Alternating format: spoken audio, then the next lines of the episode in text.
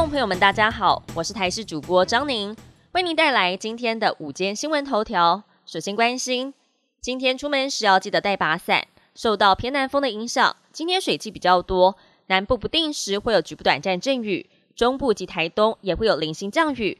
中午过后，北部地区还有各地山区要特别留意局部大雨的发生。另外，气象局也针对了七个县市发布高温警戒，尤其在中午前后，云林县是橙色灯号，有连续出现三十六度高温的几率。气象专家吴德荣则指出，天气不稳定，要慎防午后大雷雨，还有剧烈天气。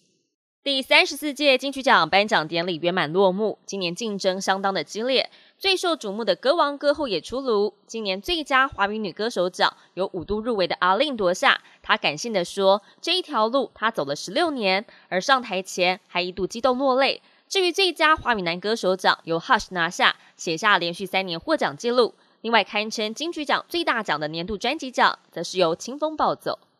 台湾被冠上“行人地狱”之名。根据统计，国内交通事故在去年创下了新高，失掉健保六十六点五亿亿元，也写下了新纪录。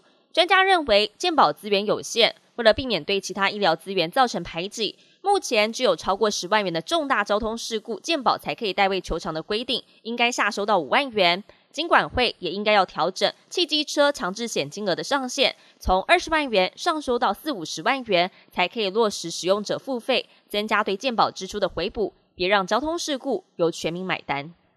法国一名北非裔青年日前在拦检时遭警方开枪射杀，引发了不满的民众群起暴动。今天已经是第五天了，事件持续发酵。法国总统马克宏也延后德国国事访问行程。法国警方在一号时动员了四点五万名的警力维持秩序。